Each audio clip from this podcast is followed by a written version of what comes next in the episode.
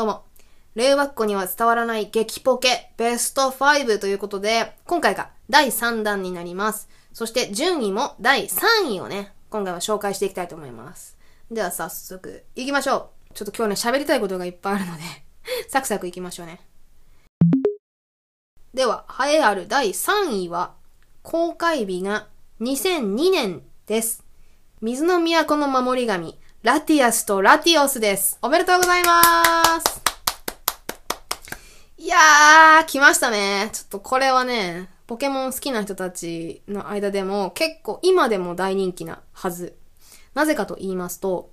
このポケモン映画の、まあ、メインのポケモンはね、ラティアスとラティオスっていう、もうなんか見た目そっくりの青と赤の色違いのね、伝説のポケモンなんですけど、この2匹が、あの、つい最近までやってました、サトシとピカチュウのアニポケの一番最後のシリーズに、あの、ずっとこのラティアスとラティオスがね、登場してたんですよ。ちょっとストーリーに絡んできたりしてたんですが、まあそれぐらい、えーもう公開してから20年経ってますが、その最近のポケモンにも登場するくらい、えー初期を代表する伝説のポケモンたちかなと思います。で、なんでそんなに人気かと言いますと、まあそれが私がね、今回紹介したい理由なん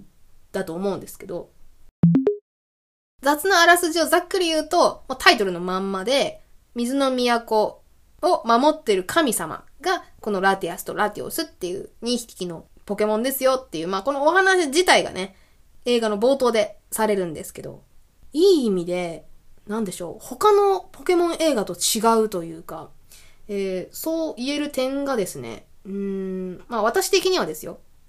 3つありまして、まずね、1つ目はね、えーとね、曲がやばいっていうことです。は？曲？って思うかもしれないですけど、これは以前のあの、目指せポケモンマスターについて喋りまくったラジオがあるんですけど、その時にちょっと触れたんですけど、目指せポケモンマスターの2002 2年バージョン、たとえ火の中、水の中のあの曲なんですけど、それが、曲のアレンジが、ちょっとね、異国風に仕上がっているのが、全体的にね、ポイントでして、この水の都とタイトルにもありますが、舞台となっている街がね、架空の都市、水の都アルトマーレという都市でありまして、これのモデルになった街が、イタリアのね、ベネツィアっていう、あの、まあ、水路に囲まれた街として有名で、あの、ゴンドラとかね、通ってるところなんですけど、なので、なんかそういうちょっとヨーロッパ風なアレンジとか、あと、何ですかね、向こうの楽器だったら、えーアコーディオンとか、あと、そのアコーディオンをもう一回り小さくしたようなバンドネオンっていう楽器があるんですけど、まあなんかそういうような音を使っていて、すごくね、プラス疾走感もあるようなアレンジ、弦楽器がめちゃくちゃ足されていたり、あとテンポもね、若干こう、アップテンポに感じさせるような風で、で、この目指せポケモンマスター2022のアレンジに乗せて、あの、冒頭でなんか水上レースをやるんですよ。なんかポケモンが引っ張ってくれる、一人乗りのなんかミニボートみたいなんで水上レースをするポケモンレースがあるんですけど、そのシーンでこう水しぶきがめちゃくちゃこうわーって広がっていく中でこう水路を疾走していくシーンがあるので、なんか街全体のそのなんかみずみずしさみたいな涼やかな感じとか、こう風を切る感じとか、で、その街の中をラティアスとラティオスっていう伝説のポケモンもね、体を透明にして、人間に見えないような形で、でも街の中を一緒に疾走したりするシーンがあって、なかなかスピード感が感じられるような絵作りがもう随所に見られるんですね。そのなんかスピード感のある絵とその曲の、曲のスピード感みたいなのもめちゃくちゃマッチしてて、で、それがなんかその、今までの劇場版とも、そのアニメの普通のポケモンとも全然違うっていう風で、こう、一線を隠してる感じがするので、もう特別な感じがするんですよね。その幕開けになってる曲が、この目指せポケモンマスターの2022年バージョン。なので、もう、一瞬でその映画の世界になんか入り込めるみたいな仕掛けがあるんですね、音楽によって。で、あともう一つその好きな点、二つ目っていうのがね、あのーこれはね、ちょっとファン向けなんですけど、この年までに出た伝説のポケモンが、なんか隠れポケモンとして、こう、いろんなね、街の中とか、映画の随所に出てくるんですよ。えっ、ー、と、これが5作品目なので、そこまでに出てきた伝説のポケモン、ミュウツーとかミュウとか、えっ、ー、と、ルギア、ファイヤー、サンダー、フリーザー、エンテとか、アンノーも出てきたかなとか、えー、セレビが出てくるんですよ。よーく見てないとわからないですし、なんか街の橋とか、なんか壁画とか床の模様とか、そういうのの、こう一つの衣装としてね、ワンポイントとしてしれっと入っていったりするんですけど、なんかそれを見つける喜び みたいなのがあって。それは本当に普通に見てる分には何も気にならないんですけど、なんか映画の序盤で、サトシが、こう、街がね、複雑すぎて、街の構造がね、迷子になるシーンがあるんですけど、それプラス自分もその隠れてるポケモンを探すっていうのがなんかリンクして、自分もなんか街の中に入り込めているみたいな感覚が覚えられるっていう仕掛けが好きだなっていうのはありますね。これは自分の癖なので なんかディズニーとかの隠れミッキー探すのも私めちゃくちゃ熱中するタイプなんで、なんかそういう喜びがあるのはめちゃくちゃ嬉しいっていうのと、今までのポケモンの映画全部繋がってるんだ、みたいな喜びとかもあったりして、なんかそれが一個の映画にまとまってるのがめちゃくちゃ嬉しい。それを探すのも楽しい、みたいな風で。まあ、それが二つ目ですかね。で、あのね、最後ですよ。問題は最後。えっ、ー、と、これはね、もう壮大なネタバレになるので、ちょっと毎回言ってますけど、見る予定がある方はね、ちょっとここでストップしていただきたいんですが、えー、この映画の、まあ、またゲストキャラクターっていうのが出てきてですね、カノンちゃんっていう女の子が出てきます。まあ、絵を描くのが好きで、街の船着き場、港みたいなところにイーゼルを立てて、あの、がっつり、こう、風景画を描いたりするような絵が好きな女の子、カノンちゃんっていうのがいるんですが、で、カノンちゃんはね、なんか、まあ、結構強気な、勝ち気な女の子で、サトシとも結構ガンガンストーリーに絡んできて喋ったりするんですけど、で、彼女は、なんかベレー帽みたいな白っぽいやつかな？なんか帽子かぶってるんですけど、もう一人、カノンと全く同じ見た目で、帽子かぶってない状態がデフォルトの女の子が出てくるんですね。パッと見カノンじゃんって思うんだけど、実はこれがですね、ラティアス、あの赤い方の、あの伝説のポケモンなんですけど、ラティアスが人間の容姿に化ける時の姿として、あの、使っている姿なんですね。要は、カノンちゃんに化けて、普通の街とかをなんか、歩いたりしていることがあるんですよ。ただ、その時は、あの、人の言葉を喋れないので、なんか、カノンちゃんの見た目なんだけど、ずっと喋らない。無口で、なんか、サトシの周りを動き回ってるだけとか。で、サトシが、あれ、カノンどうしたんだよ？とか言ったら、あの、ラティアスの姿に戻って、サトシをびっくりさせるみたいな、あのー、シーンがあったりするんですけど、まあ、それが物語のかなり序盤からね、ラティアスはカノンちゃんの姿に、えー、変身することができるっていうのがずっと設定として あるんですけど、えー、これがですね、物語の最終盤です。もう映画終わりますっていう時に、その街からサトシたちが旅立つ直前にですね、カノンが、あの、自分がずっと描いてた絵をサトシにプレゼントするシーンがあるんですけど、で、サトシがありがとうって受け取った直後にですね、えー、カノンちゃんが、サトシにキスをするシーンがあるんですね。もう明確にキスを、そのサトシがなんか女性キャラクターから受けるっていうシーンは、当時、あの多分なかったと思うので、それを映画でやっちゃったのがかなり、当時としては衝撃的だったはずなんですね。で、それを見てるかすみとかたけしも、えーってなってるシーンで、で、サトシは、当のサトシはなんかキョトンとしてて、今のはカノンだったのか、ラティアスだったのかっていう状態で映画終わっちゃうんですね。これなんですよもうね、多分100人、あの、ポケモンファンいて、ラティアスとラティオス映画好きって言ったらこの話に多分なると思うんですけど。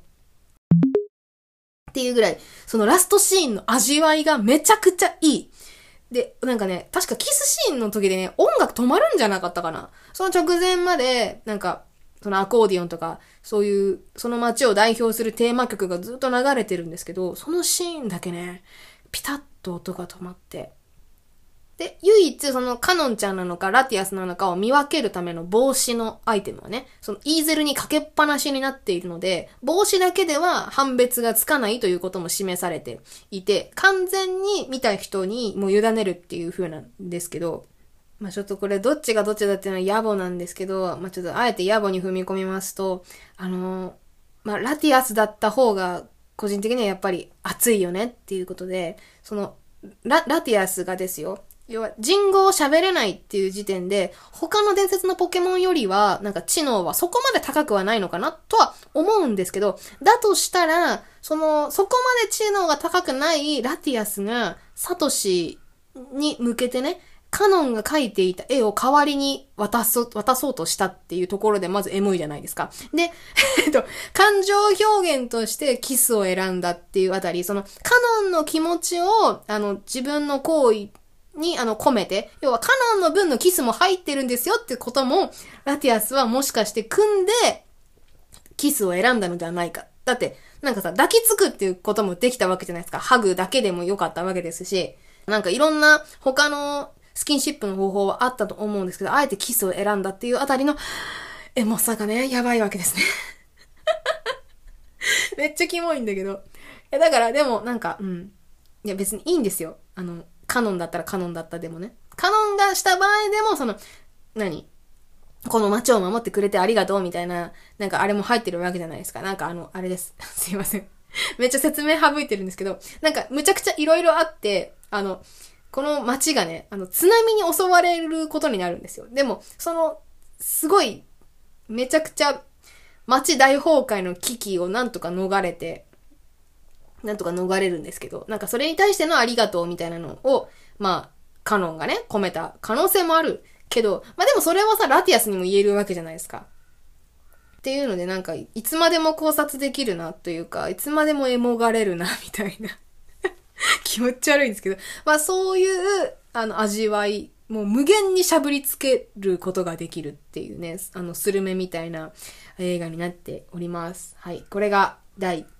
3位ですね。あ、もう忘れるとこだった。えっ、ー、と、この映画ね、まあ、音楽がいいって言ったんですけど、主題歌ね。主題歌もめっちゃいいわけ。えっ、ー、と、エンディングテーマね。一人ぼっちじゃないという曲です。めちゃくちゃまくし立ててきてね、かっこいいんですよ。もう冒頭だから入り、めちゃくちゃかっこいいよ。あの、パーカッションから入るんじゃなかったな。なんか、タカタカタカタカタカタカタカタンとか言って入ってくるんですけど、めっちゃかっこいいんですよ。ちょっと待ってくださいね。えっ、ー、とね、入り聞いたら結構知ってる方多いんじゃないかな。海に風が朝に太陽が必要なのと同じように君のことを必要な人が必ずそばにいるよっていう風に入ってくるんですね。この独特なリズムとさ、音程もたまらんのですけど、で、今、大切な人がそばにいるよって、こう、寄り添ったんですけど、B メロではちょっと突き放すというか、どんなに遠く長い道のりでも、いつかたどり着ける。この次ね。歩き出さずに立ち止まってしまう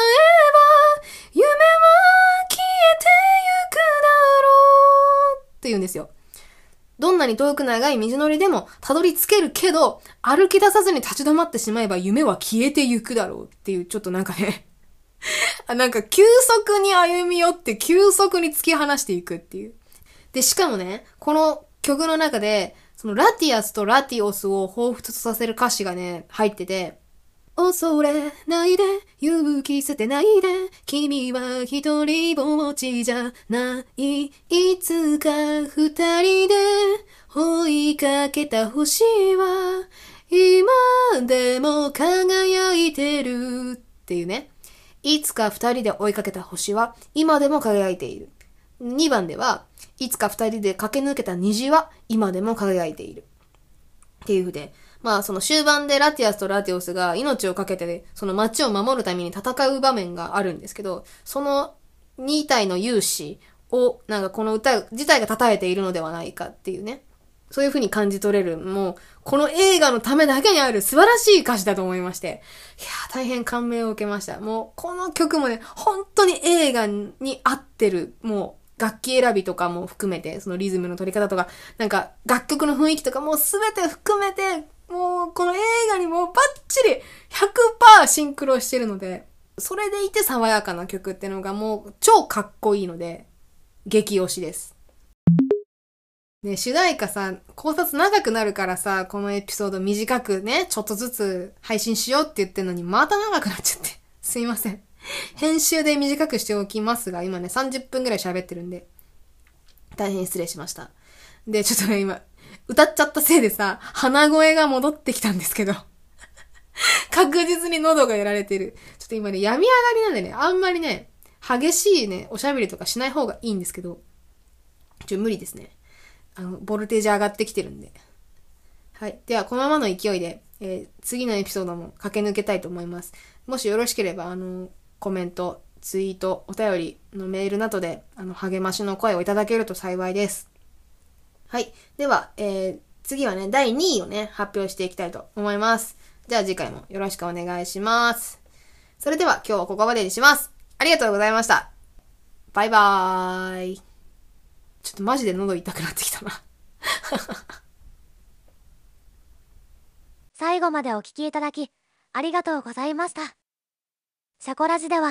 引き続き、皆さんからのお便りを募集しています。お便りは、ツイート、